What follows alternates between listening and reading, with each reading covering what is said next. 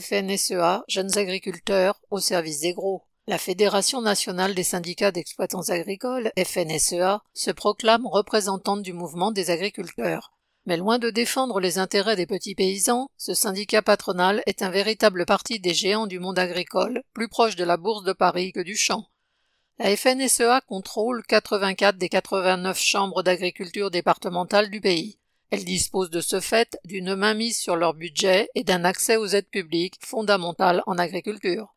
Elle siège dans les sociétés d'aménagement foncier, SAFER, qui autorisent ou refusent les achats de terres agricoles, dans les banques qui accordent ou non les prêts, à la sécurité sociale des agriculteurs, MSA. D'autre part, elle a ses entrées à tous les étages de l'appareil d'État, des mairies rurales au gouvernement en passant par les conseils départementaux et régionaux. Ce réseau lui permet d'orienter les politiques agricoles dans le sens que souhaite sa direction.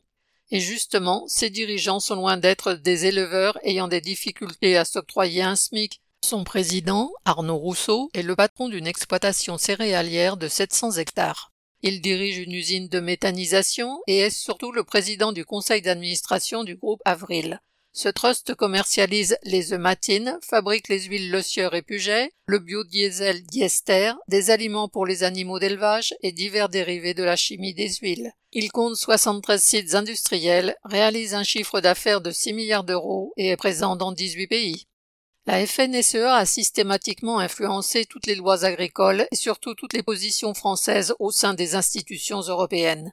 La réautorisation pour dix ans du glyphosate, dont la Fédération est depuis des années un ardent défenseur, en est un exemple. L'accord prévoyant la taxation progressive du carburant avait été signé par la FNSEA en septembre 2023. La taxe prélevée sur l'ensemble des exploitants, et plus lourde pour les plus petits, devait servir à abonder les aides aux plus gros.